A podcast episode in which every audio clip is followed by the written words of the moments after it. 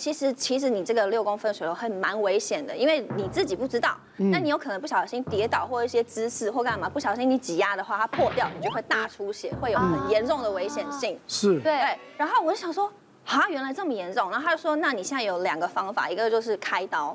另外一个就是拿自费药，然后可以慢慢慢慢帮你排掉。但我又想说，既然如果可以拿自费药，不需要开这个刀，我当然就是选说，那我就选择自费药。那的确，我就是真的乖乖的吃了那个药，吃了一两个礼拜，然后再回诊的时候，真的就不见变小不见了，就真的慢慢变小，然后不见。然后最神奇的事情是我那一天看完之后，我吃那个药，呃的月经来的，比方说假设是十二号来好了，嗯。连续好几个月就是超准，十二号、十二号、十二号、十二号来，哦，就正常了。对，之后也没有那么，就是没有经痛。嗯，那因为我觉得还有一部分是因为我自己体质，因为我后来自己怀孕。改变了。对，可是因为我怀孕之后，我才知道其实我子宫前倾。哦。对，然后还有我。自然生吗？我没有，我就只能剖腹。剖腹嘛，对啊。对，而且我有很严重的那个贫血，我那时候怀孕的时候，在怀孕呃生之前，然后医生还特别帮我输血，输了两千 CC 还三千 CC，蛮多的。因为他说你的身体就是缺血太严重，他怕怕就是如果，可是也是因为这样子，所以我就是可能有一点点在输血的时候，好像就是有点不不服适应，所以我其实在快要生的前一天发高烧。哇，嗯，就是因为那个协议可能跟我不是那么有点感染，或者是或者是对，所以不符。对，但是重点就是我要讲的是，其实经痛这件事情是非常非常可怕。然后我觉得女生还是要非常要注意啦，要注意了。这个内容我觉得有很多地方要修正一下。修正一下。对，这个内容我听起来感觉说，所以我们不能哦，这个有时候过度热心哦，帮助别人转述哦，他本人讲都已经错误不少了。哦。第一个，这个瘤不是子宫了，子宫不会长什么水流的。哦。卵巢的。卵巢。对对对，因为我有长过，所以我刚刚在。第二个问题是，假设这是卵巢的话，理论上应该是巧克力囊肿，但他吃的药一个月之后，他说吃完月经很规律嘛，表示吃的是避孕药嘛，避孕药就能消失的是什么瘤？是功能性囊肿。对，叫功能性囊肿。对，那是水流的一种。对，所以不是巧克力囊肿，不是水流，里面是经血。是。这有听起来，他的经痛原因恐怕也不是那一颗功能性囊肿，恐怕也不是，也许有子宫内膜异位或者有子宫肌腺症。或者怎么样，但就是说会有些不对。另外，他讲子宫前倾，正常人都大部分都子宫前倾啊，是子宫后倾啊。你记错了哦，哎，大概五分之一点是子宫后倾，百分之八十是子宫前倾的，所以你讲的状况有很多就是不知道，我相信医生不会讲错，应该是你记错了。因为他昏倒嘛，他昏倒。那是惊痛。他他他讲，他应该不会一直都昏倒。到脑袋都不好了。我这现在看他就没有昏倒嘛。这个那叫功能性的囊肿，就是就是滤泡瘤或者黄体瘤，是这是水流的一种。吃药是可以排掉。那个不吃药自己也会消失掉。哦，所以它长六公分，其实在体内。你要是不动它没有关系，没关系啊，常常你在月经后再照就没有了。就那个水流对不对？对啊。我那时候是做抽吸手术，我就有手术把它处理掉。嗯，哦，因为医生也是说就是危险，可能动作太大会突然就爆掉。哦，刚刚其实感谢曾医师帮忙，就是很多错误观念，但我们不能怪一般人，他会有一些逻辑。刚刚讲了排解水流会不会不见？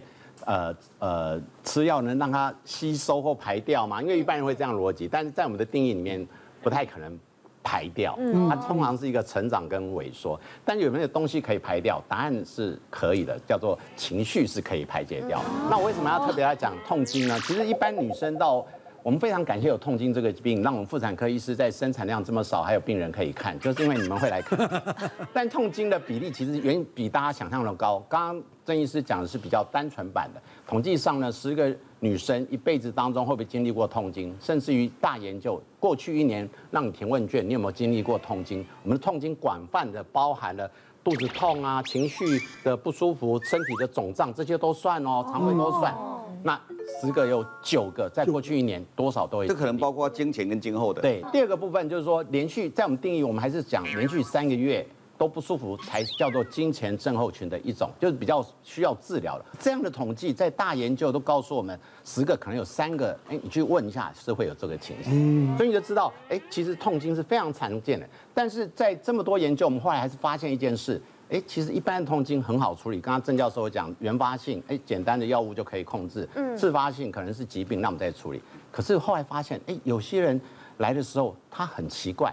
他的症状比大家想象中严重，我们给药也不会改善。但大家想听到的是有哪些非药物的方法可以改善？我这边列一个小的条列。第一个，大家可以知道是一般的钙片，钙片，DHA 这种叫不饱和脂肪酸，因为它我们的痛经常是一种发炎反应衍生的，所以你只要抗发炎的相关药物都可以，就止痛药也是抗发炎药，对，DHA 也是一种抗发炎的成分，甚至连维他命像 B 群等等之类也都可以改善。好，那这是标准版的。好，那可是就研究发现，有些人其实比你想象中严重。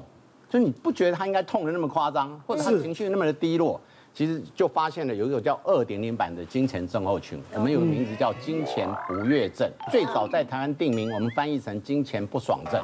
那金钱不悦症这个名词，其实后来它就有一定的定义。简单的来概念来讲，如果你身体不舒服，好，连续三个月以上造成困扰，甚至在情绪上的困扰。简单说，如果你会产生你月经来就不想出门，甚至情绪的低落，甚至会厌世。我讲的厌世是真的厌世，真的忧郁哦，这么严重？对，这一种的话，大概占所有的女生的痛经的症候群大概一到三趴。那这种需要一些精神科的用药来协助。所以我今天特别提的就是说，大家虽然笑谈痛经，但有痛经。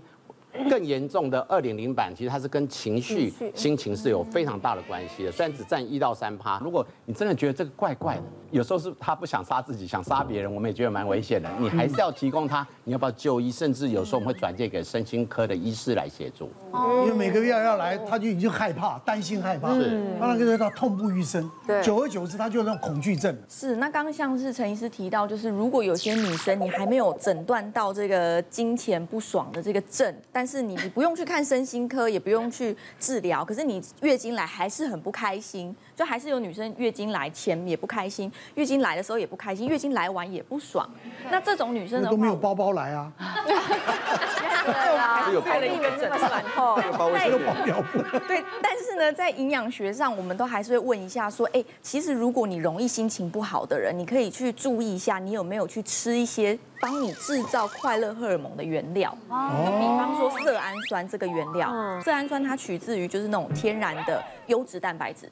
比方说豆浆啊，或者是鱼肉啊、鸡胸肉啊这种天然原型的一个蛋白质，它里面的色氨酸含量就会蛮丰富。哦。那其实现在人很常吃那种加工品嘛，对，是就吃不到天然，那它自然色氨酸量就没那么多，可以转化成这种快乐荷尔蒙。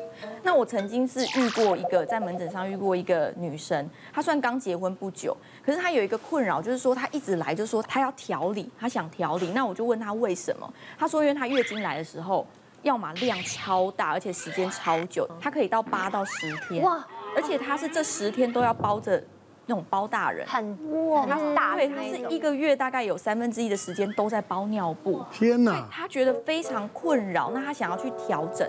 那后来他有去看西医，因为加上他下半身有水肿的问题，他他光是鞋子要备两个尺寸哦。就是月经前要穿二十三号，那月经的时候还要穿二十四，所以他就觉得他水肿问题，他也很困扰。后来看一看医生，就说其实他没有诊断出什么大问题，就是说，哎，你要多注意调理啊，这个营养啊，这个饮食啊，这样子。这个我们叫干化治疗，就是。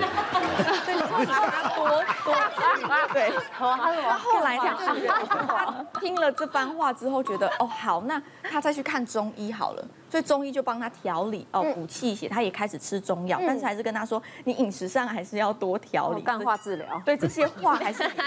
后来他就想，好，那中医也叫我，西医也叫我，都要饮食调理，所以他就先来找营养师。嗯。后来其实我就跟他讲说，就是你知道，就是代谢的问题嘛，女生水肿不外乎就是子宫有时候代谢不好，所以我就建议他说，月经来的时候。